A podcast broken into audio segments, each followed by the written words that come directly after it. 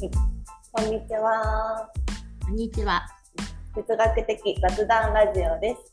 こちらの番組は普段向き合わないようなテーマについて、ゆかりんとまなみんが哲学的な会話スタイルをベースにおしゃべりをする番組です。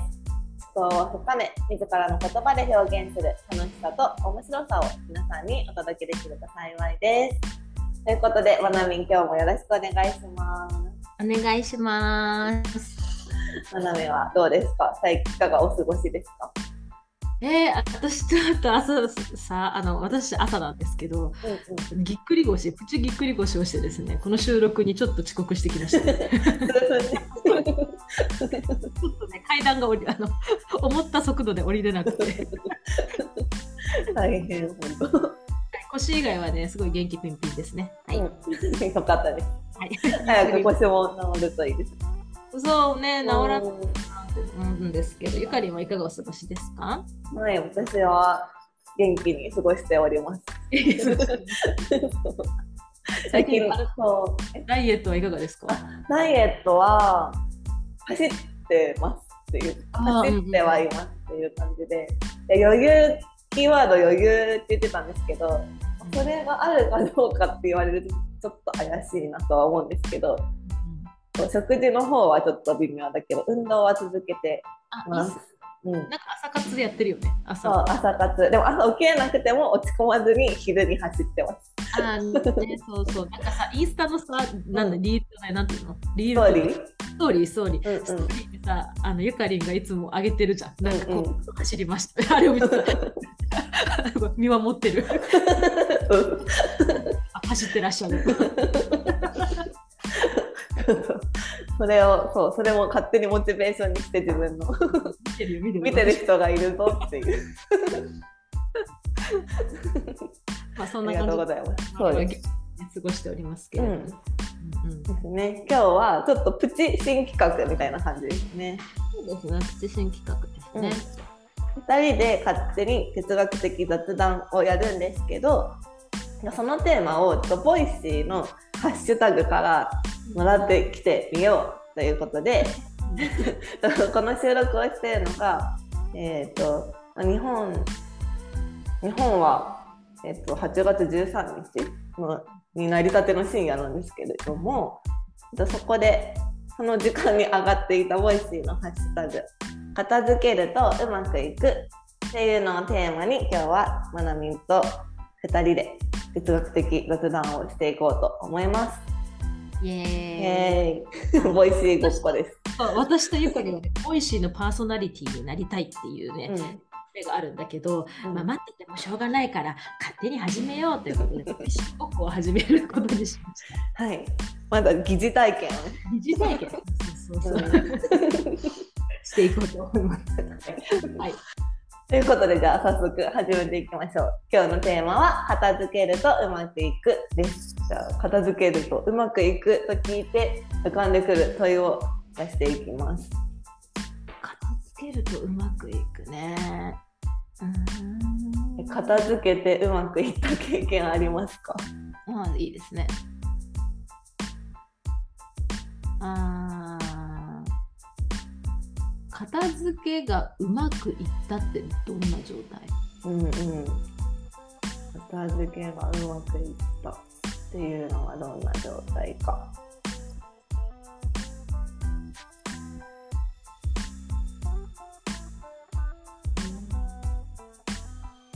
じゃあ片付けないといけないのか？うん。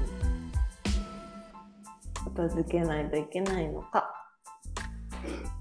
ね、片付けって聞いて何の片付けを思い浮かべますか？ああいいですね。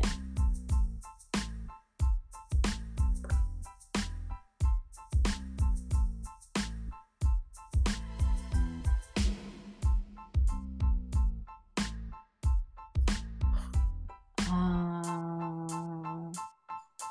ーなぜこんまりさんは海外で流行ったのか。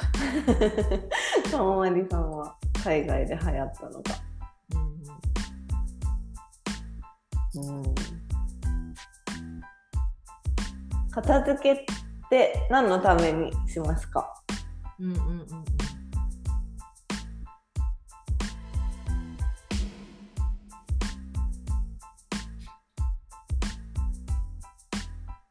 物質以外の片付けは何があるのか。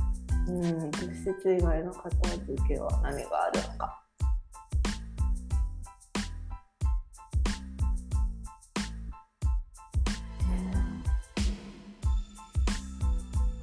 何歳から片付けしてますか？うんうんうんうん。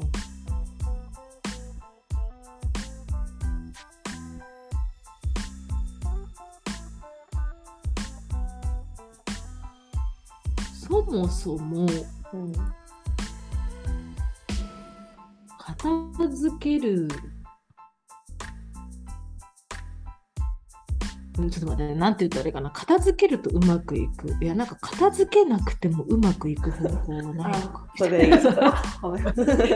いいいい片片付けずにうまくいく方法はないのか。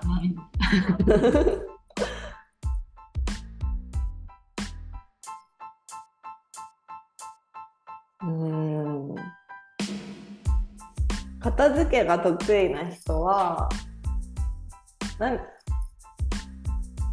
何なんて言えばいいんだろう。何が得意なんだろう。うんってわかります、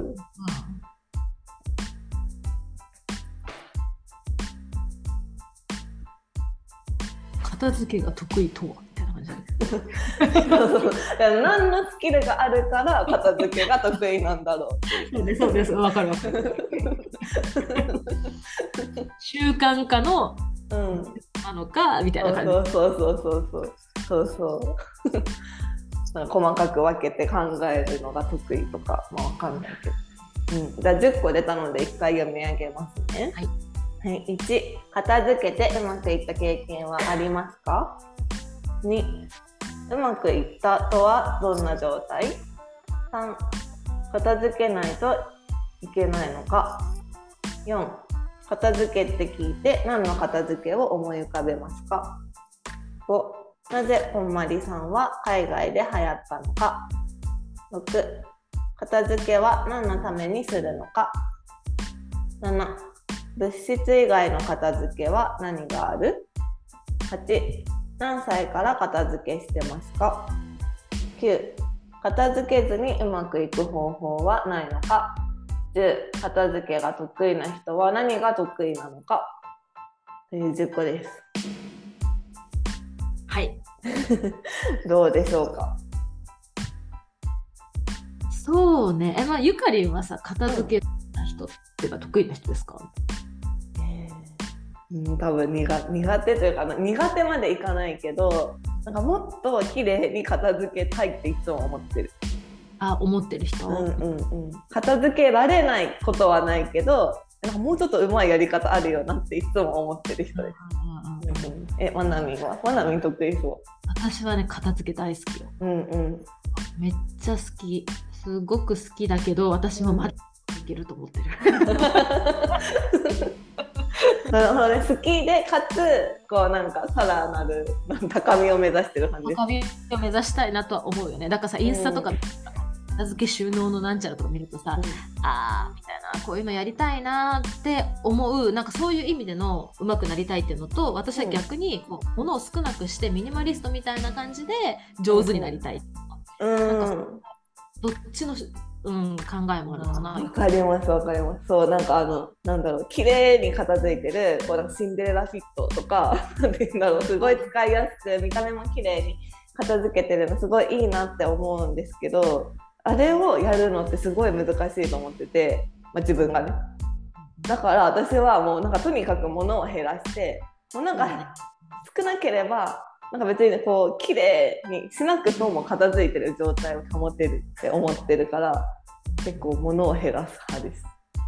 ねなんか私もシンデレラフィット見ていや逆に難しいって 思っちゃう私も。う んそこにすごいなんかエネルギーを割くほどのなんていう余裕というかそこに別に自分のエネルギーかけたくないそうなりたいけど自分ではやりたくないみたいなのがある。うんうんうん、もしくは少なからず物を減らしてシンデレラフィットしやすい環境は避けたいみたいなさ。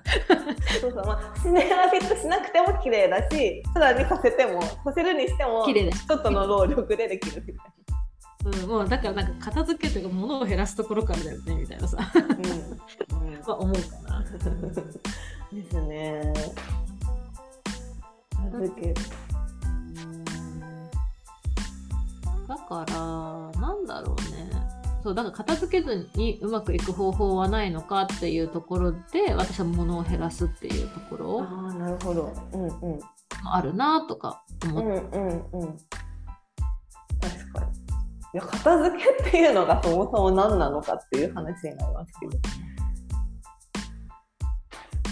そうねなんかさほら前回さあやこぴーが来てくれたじゃないですか。うんうん。であれ？なんか放送中に喋ったっけ？なんか放送回で喋ったかもしれないけどあやこぴーがめっちゃタブを開くわけよ。あのスマホのところに。でうんうん私はそれがすごく気になるというか、わすごい開いてると思って、でも、あやこぴーはあれが整理されてる状態なわけじゃん。ああなるほど。うんうんうん。やってるタスクが全部そこにあってっていう、ある意味片付いてる状態なわけじゃん、あやこぴうんー。うんうん。私はさ、タブが5個以上開くとなんかさ、片付けなきゃって感じなんだよ。うん減らさなきゃってことです減らさなきゃって。それが片付けだったりするから、うんうんその片付けっていうものはやっぱあある気はするよね。うん、確かに片付いた状態っていうのが多分人によって違う気がする。うん。それはありますね。うん。片付けとさ、お掃除っていうのがあるじゃん。そう。でそこがさ一緒の人もいればさうん。片付けは片付け、片付けは得意だけどお掃除はへそうだとかさお掃除はでき、片付けができないこともあるからさ。あるよね。うん、あります。いや、うちの実家が すごい物多くて、親がが結構まあ捨てれないタイプというか。ね、だから片付いてはないんですよ。なんていうかごちゃっとしてるみたいな。それが私にとってはすごいストレスで、いやだから自分はすごい物を減らしたいってなってるんですけどで実家に帰った時もこれいらないよね。あれいらないよね。って断捨離をしていくんですけど。そうそう。でも、まあ、母は物は捨てれないけど多分掃除は得意で結構あちこち掃除してるんだけど私はいや物捨てたらそんな掃除しなくてよくなるなとか思ったりしてる。そうだね、うん。だからさ結構さ一人でいる時のその片付けに対する意識っていうかなんていうのかな。その心地よさっていうのは自分基準でさやってうんるうんところがあるけどさやっぱ人と住むってなるとその片付けのさ価値基準がさ人になんかさあ そこがさ意外とちょっとさストレスだったりなんかねあるんだろうなっていうのは思うよね。うん、いやありますよね。えどうですか？まなみんのお家は。でうちの実家ね私の母親がもう多分私が今まで出会った人の中で一番几帳面なのよ。へすごいの、うんなんか掃除も片付けもやばいのよ本当に。なんか本当にすごいの。うんなんかこれはどうよっていうぐらいの人だからでも母にとってはそれが非常に心地よく気持ちいいんだって。うんもう最高って言ってるのなんか楽しいっていうか、なんかもう気持ちいい。もううんうんクオリティ何？オブライフみたいななんかもう あるもうずっと言ってるんだよねでもうん。私からしたらそんな朝から掃除されたらさ私の生活の質は落ちるわけさ。ゆっくり見たいとかさあるじゃん。休みの日ぐらいはさゆっくりして家事とかからも解放されたいとかあるけどっていうのがあるからなんかそこもさ人の時間の使い方とかさ空間の使い方とかも関わってくるから、やっぱそこはちょっと母と私は合わないところがある。かなとも思うし、あうん。とはやっぱさ海外にいるとルームシェアとかするじゃん、うんあ全然違うわけよそのさその片付けの基準がさ。いやそうですよね。全然違うの。だってさ私たちささすがにさじゃあキッチンでトマトを切りました。さすがに片付けをしなくてもパパッと包丁とまな板シャシャッと洗うぐらいはしておくじゃん。なんかさすがにって思うんだけどもうねすごいのなんかもうキッチンに、ね、2日前に切った包丁とまな板とかをさ置いてる人たち平気でいる の。でもあなんか片付けるよみたいな。なんか大丈夫え今今キッチン使うの？みたいな。で使わないけど。いやそういう話じゃない。だからさなんかやっぱ共同生活大変だよね。いやーそれは思いますね。本当に。そういうなんかそこの価値観が合わない人とは難しいよなって。思う。うん思う思う思う。まあ、別にかっちり一緒じゃなくていいと思うけどうんうんうん。なんかこう範囲がありますよね。許容範囲が。そうだから許容範囲もあるっていうのも含めてこのさ10番の何が得意っていうところで言うとなんか得意、不得意っていうよりさなんか育ってきた環境だったりとかさうん。大いに関係している気がするなとは思うよね。片付けられるかどうかがってことですか？続けられるかとかどこが心地いいかみたいな。あー確かに。それはありますよね。ある気がしていて、うんうんうん。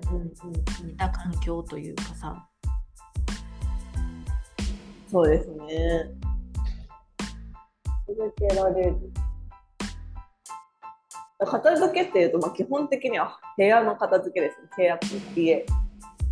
そうだね。普通の片付けっていうと、うん。まあ、物とかそうだよね、部屋の片付けだけど例えばさなんか、まあ、断捨離みたいな話がさ最近はこう出てきた時に人間関係の断捨離とかさ、うん。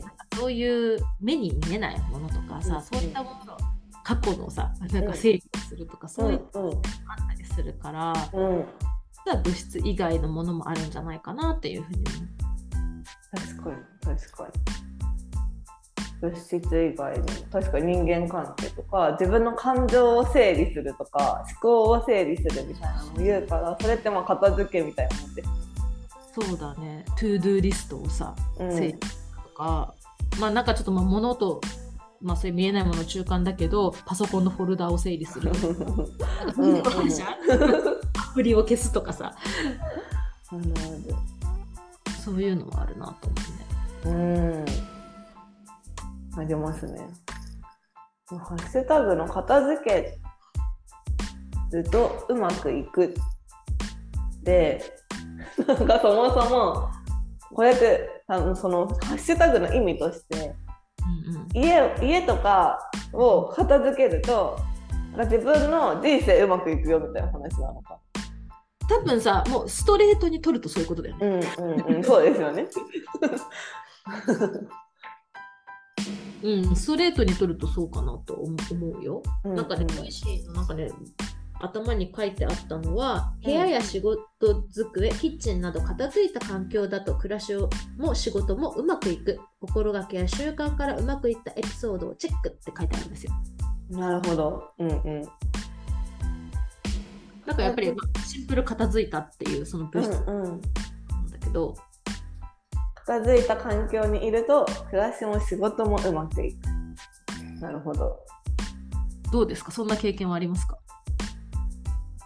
いやでもそれはなんだろう経験なんか片付けたからすごいうまくいったっていう経験はないけどあの、まあ、片付けなくてうまくいかなかったことはあります。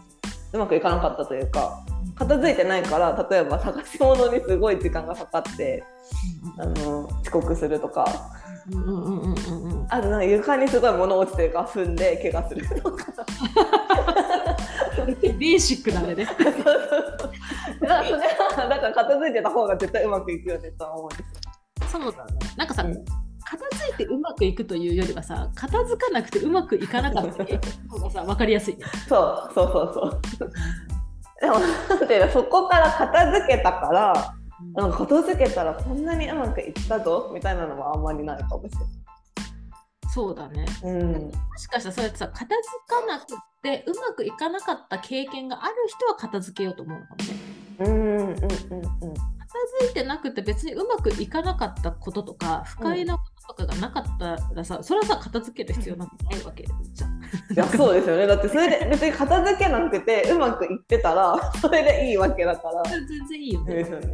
うんだからなんか意外と今の状況でうまくいってる人もいるのではないかろうか。うんうんうん、私うまくいってるって思ってる人が例えば片付けは苦手なんだけど自分の暮らしとか仕事はうまくいっててでその人が片付けた時になんかいいことあるんですかね？どうなんだろうね。どうなんだろうね。でもなんかこう片付けたことがないん？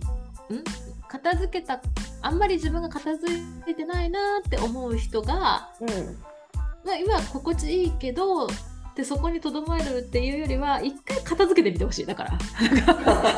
うんうん片付けてどうでしたっていうのを聞きたいかな。確かに確かに。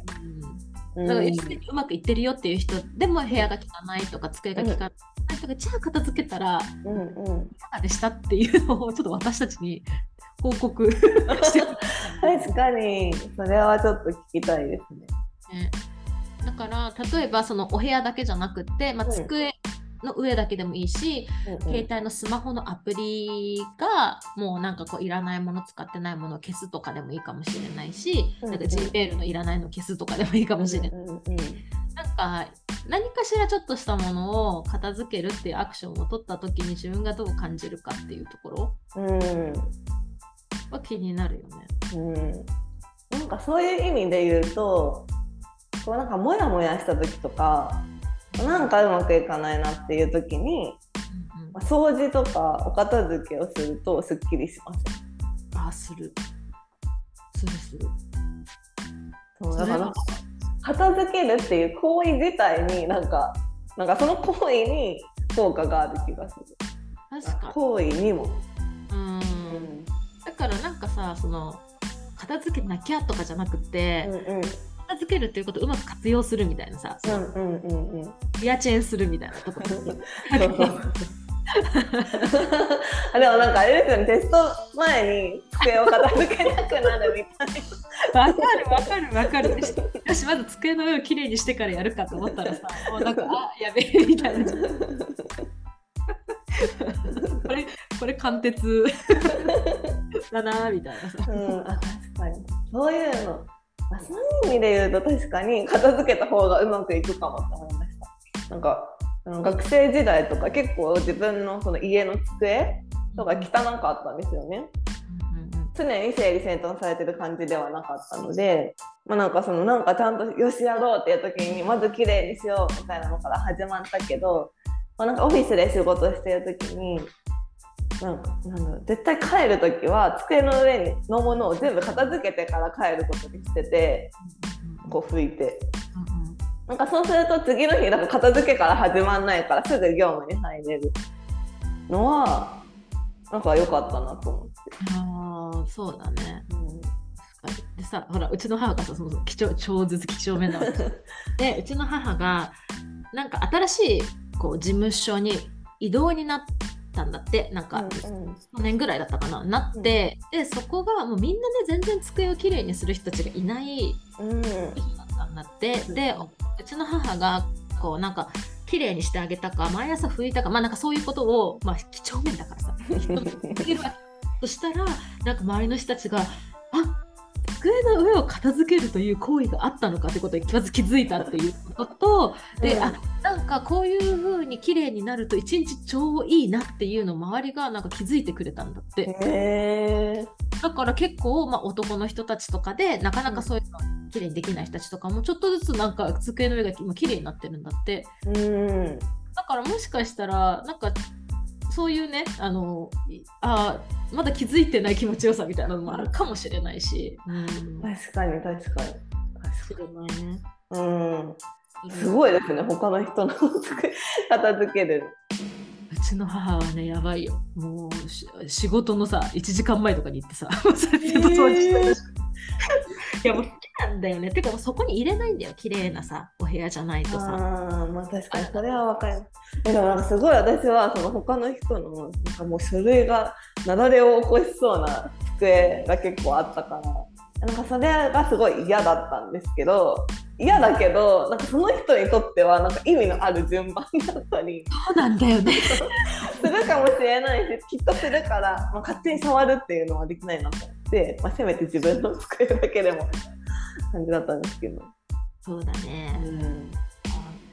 まあでもまあいろんな人がいますからね。強制じゃないけどさ。だからね強制はできない世界ではあるなと思うけど、うん。うん。ね。でもなんかそのなんだろう片付いた環境だとなんていうんだろうなんかず目から入ってくる情報が少ない方が脳が疲れないみたいなのがあるじゃないですか。そうそうそうそうそうそう。そうだからきっと環境がなんだすっきりしてるというか物が少なくて、まあ、あったとしてもちゃんとこう整理整頓されてる方が、うんうんうんまあ、なんか疲れにくいからパフォーマンス上がって結果うまくいくっていうことはありますねきっと。あるあるある。私さ一個実践して超良かったのがさうんうん。なんか自分の視界に入るね文字を少なくした方がいいって言われて、私こう今パソコンの前に座ってるけどそこに文字を一切何もないのパソコン以外、うんうんうんうんカレンダーとかも全部自分の後ろ側につけたりとか、うん。あと本とかも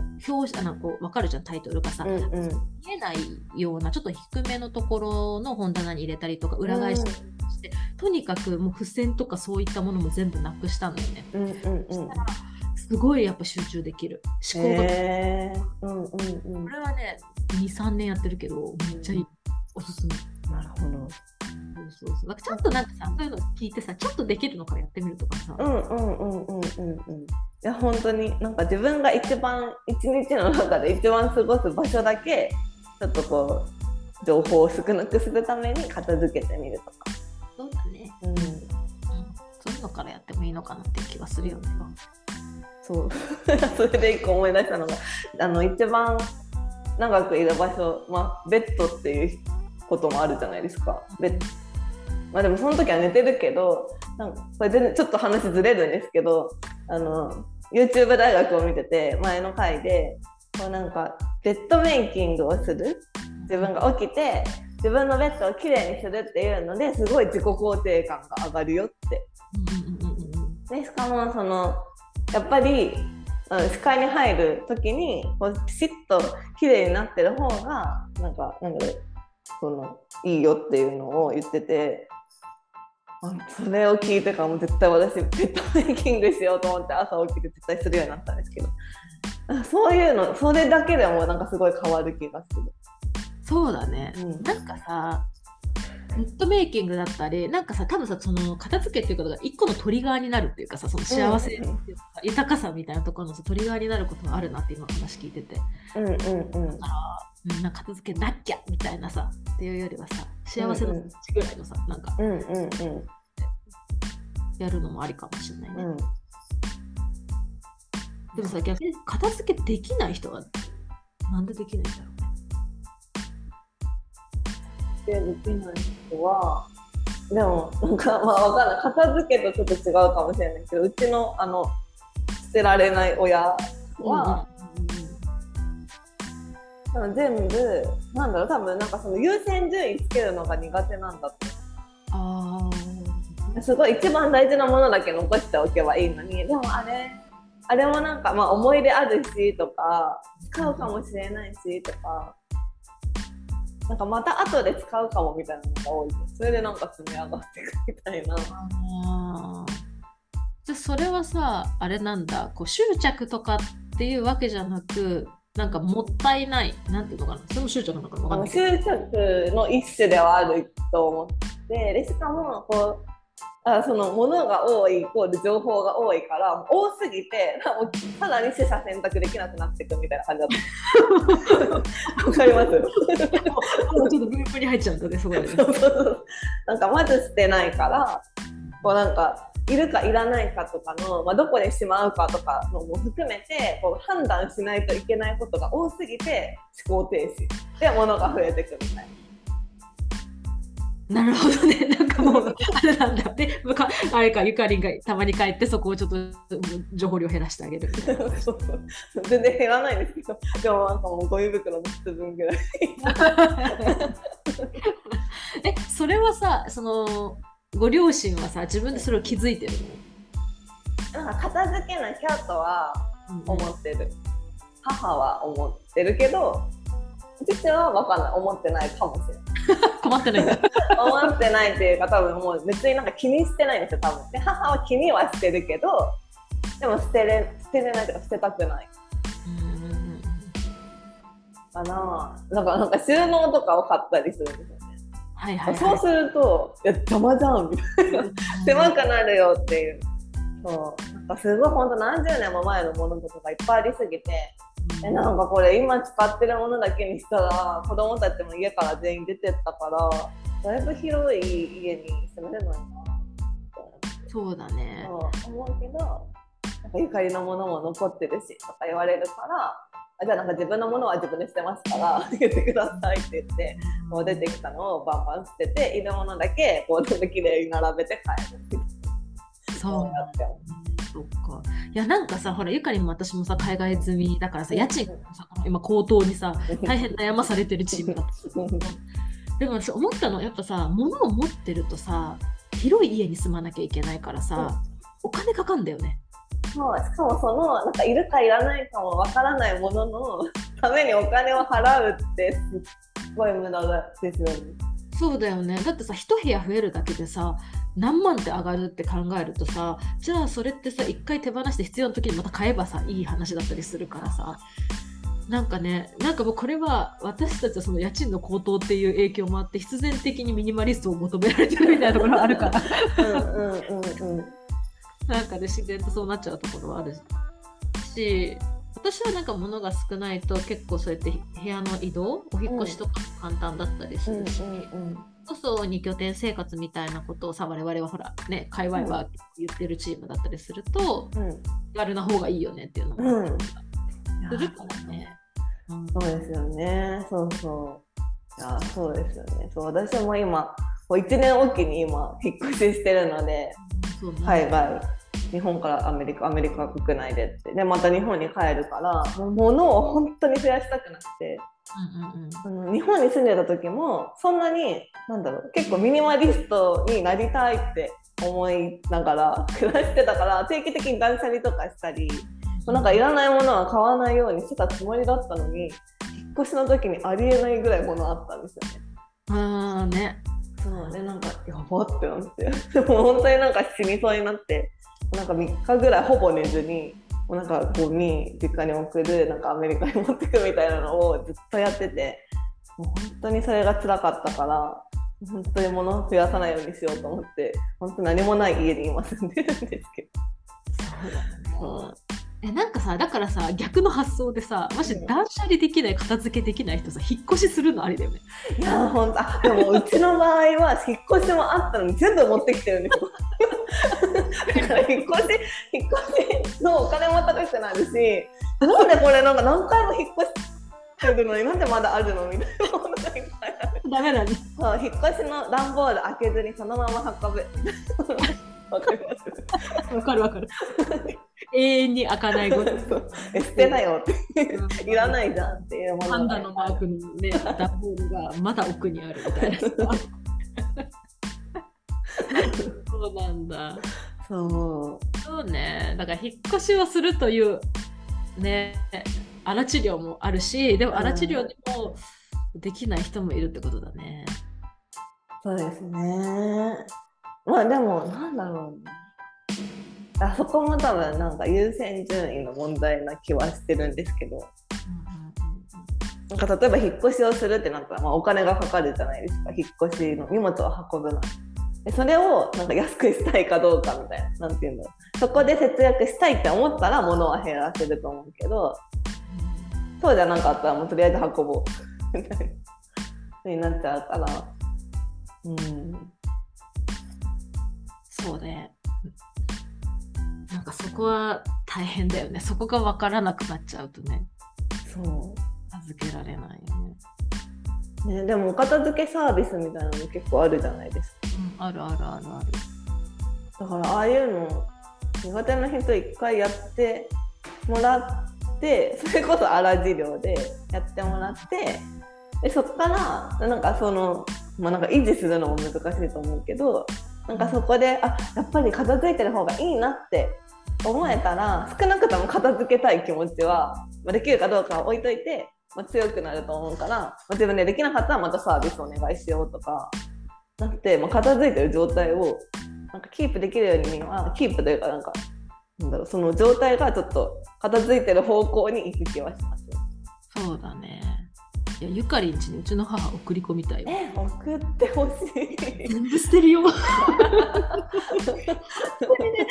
すごいの。もう思い出とかもいい感じに捨てまくるからさ、うちのごい。すごいんだよ。本当に。だって、まあ、本当今年になってさ、うちの祖父が亡くなったのにさ、うんうんうんこの前さ、電話来てさ、うん全部捨てましたみたいな感じでさ、ってるよ、それはさ、大事なもの、それは私も言ったよ、もう、いや、うちのじいちゃんのこれは大事だが、これは捨てちゃダメだよとかさ、もう、なんていうの、私はこう、なんていうの、付箋とか貼ったりしてさ、捨てないもの でも、もうテレビ電話が来てさ、もう見て、綺麗になりました。感想も全部次女のなくなってて、いや、この人すごいな。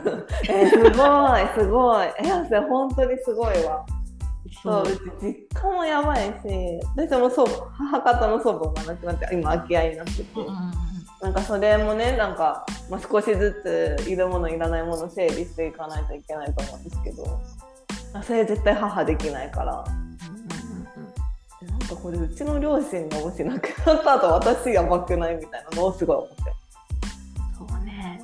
だから結構、あの、私の周りとかは、なんかもう言い始めてるって言ってた。なんか、いつも死んでもいいように、徐々にいらないものは捨てないとダメだよって言って、なんか言ってるって言ってた。あ偉いなと思って。あ私もそれ言ってますあでもそれマナミンのお母さんは自分でやってるからむしろそれ以上捨てちゃダメだよねうん 何がどこにあるか明確には分からない。すごいすごいでも私もそれは言ってもえだってもし今死んだらこれ別になんかもう多すぎて判断できないから私には全部いらないものと認識して捨てるよってだから大事なもの取ってて欲しいものがあるんだったらそれだけを残しておいてくれないとなんかこんなものが多い中じゃあ私は判断できないから全部捨てますって言ってるそうだよね。だからね、親には言い続けるっていうのは 友達から学んだ。私も。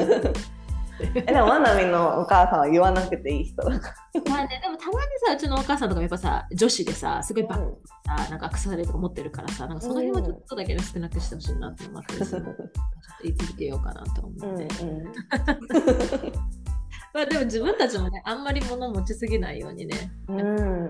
まあ我々の世代ってちょっとその地球のこととかさ、そういうこともさ、うん言われる世代だったりするから、なんか捨てることにさ、罪悪感も感じたりはする世代ではあると思うから、割とね、うんあって、物少ない人も増えてんじゃないかなっていう気はしなくはうんないけど、うんうんうんそうですよね。そんな感じかしらね。ねほんまりさんは 海外で流行ったのかっていう問いがすごい浮いて残ってますけど。まあでもさ、なんだっけ、 Spark of Joy だっけ？となんか、とときめき。だっけ？なんかさ、そういうニュアンスで片付けをするっていうのはさ、うん。こう我々のそのさ、ほら、小学校とか学校でさ、掃除の時間があったような文化で育った私たちとさ、やっぱ全然違うわけじゃん。うん。え、何？掃除で Spark of Joy みたいな世界観が？確かに。きめくうんでもきっとだからなんか片付けたいというかその必要なものだけに囲ときめくものだけに囲まれて過ごしたいっていうのはきっとなんか全世界共通というかなんだろう人間が持ってる欲求みたいなものなのかもしれないってことです。そうね。それもあるかもしれないね。うん。あとはやっぱりあれなんじゃない？やっぱさ、片付けしてさ、あ、気持ちいいとかさ、その新しい快感を体験する、そういう瞬間、うんやっぱり、あ、やっぱり気持ちいいんだなってことが分かったみたいなさ、うんうんあるのかもしれないね。うんうんいや、ぜひ皆さんかな、何かしらちょっと片付けてみる？みたいな。うんうんうんうんうんうん。むしろなんか皆さんどんな片付けをしてるのかとか教えてほしい。そうだね。片付けたいものとかね。うんそういううんうん。考えるきっかけにしてもらってもいいし、なんならこのラジオをもう一回頭から聞いて、この話が終わるまでに何か一個片付けようみたいな。確かに。ながらあの BGM としてね私たちの雑談を使っていただいても面白いかもしれないね。うんね。ゆかりは片付けたいものありますか？ひひとまず。片付けたいもの？今ね。うん。あ今でも結構家中をまず一回今住んで半年ぐらいだから一旦全部あの物を出しているいらないをやりたいって思ってます。一箇所ずつ。うん。まなみんは？私はね、冷蔵庫の中ですね。ああ。冷蔵庫の中、今ほら、島暮らしを私は最近始めて、新しいお家の冷蔵庫がさ、あのさ、冷蔵庫ってさ、各家でルールが決まってるじゃん。なんか大体この辺に乳製品大体この辺にこういうタッパー類があってとかがあるから、うんうんななんかさあんま考えなくていいんだけど新しいやつさ、まあ、ルールがさ我々でなんかこう浸透してなくて上にも下にもあってさなんかだしのさカップがさ私出し取ってるんだけどさだしカップ下にも置かれてたりとかしてさここにも出しがあったとかさ ってわけ確かに確かに把握できなくなりますね把握できなくてさここにもチーズがあったとかってなるから そうそうね、私は冷蔵庫の中を片付けるわ。うん、じゃあこの私たちの雑談を聞きながらもうみんななんかやろう？やろうとか、うん、やりましょうみんなでお片付け。そうだね。はい、 spark of joy。スパークオブジョイ。 spark of joyなのかな？ spark with joy。なんかなんだっけ？なんだろうね。わかんない。もうなんか、なんだろう。ちょっと英語訳か私覚えてないけど。うんまあ、みんなでときめきましょう。ちょっと。うん。気持ちよさ。ときめきます。うん、そんな感じですか？そんな感じ。はい、そんな感じですね。きっとだから片付けるとうまくいくっていうことはありますね。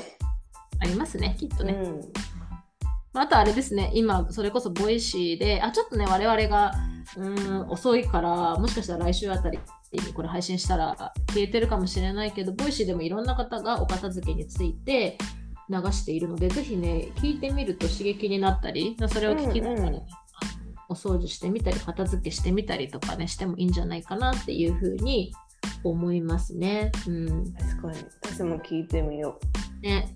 例えばね、こういうのがあります。散らかった議論を整理する3ステップとかね、面白いですね。それ面白い。面白くない？ねあとは SNS のフォローを外す基準とは？とか面白くない？ああ、面白い。確かに SNS の片付けもありそう。ね。うん、あと子供の空間を心地よくするためのコツとか、うんうん、なんかお掃除サービスの話とかさ、うんうんうん、あります。運動習慣も整理整頓習慣もたった一つを片付けるから始まる。お えちょっとちょっとこれ私後で 今日は聞こう。セルライトほぐしラジオさんのね。そうですそうそう。それ私も聞こうかな。気になる。うんあ計画的に片付けることってできます？気になるソフト哲学ラジオさんとかね。あ気になるソフト哲学ラジオ聞いてます最近ランニングしながら。うん、えそうなの？ちょっと私も聞くわ。家事ゼロ化計画とかねあ面白い。ああそれいい。やりたい。やりたい。いやちょっとこれも聞こう。えね、皆さんはなんかそれでもし聞いて面白かったよっていうのあったらそれもシェアしてもらえたら嬉しいですね。嬉しいよね。うん。あ片付けるとうまくいく。年収1200万男の実践法とかね。いろんな。あいいですね。いいですね。あ面白いですね。ハッシュタグ企画って。いいね、うん、なんかさそれぞれの専門家の方とかの視点でさ、うん、あの伝えてくれてるからさ、うん、面白いね。面白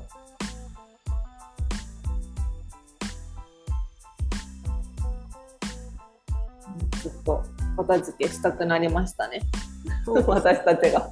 まあ、まずあれじゃないですか、音声配信聞いて、ちょっとマインドセット整えて、よろしくっていうエネルギーを高めにしてさ、モチベ上げて。うんうんうん、ですね。感じですかね。そんな感じですかね。はい。じゃあ私からお知らせです。はい、はい、私たち哲学的雑談ルームという雑談イベントをオンラインで月4回ほど開催しています。8月のテーマは信じると失敗。この2つをテーマにしています。哲学的雑談をしてみたい方は概要欄からイベントをチェックしてみてください。まあ、ただしですね、8月なんと満席になっております。8月27日の1枠だけがですね、あと2名入れる感じですので、もし興味がある方はぜひぜひチェックしてみてください。はい。そして哲学的雑談ルームは Twitter もやってます。もうね、ぜひぜひフォローお願いしたいなというふうに思います。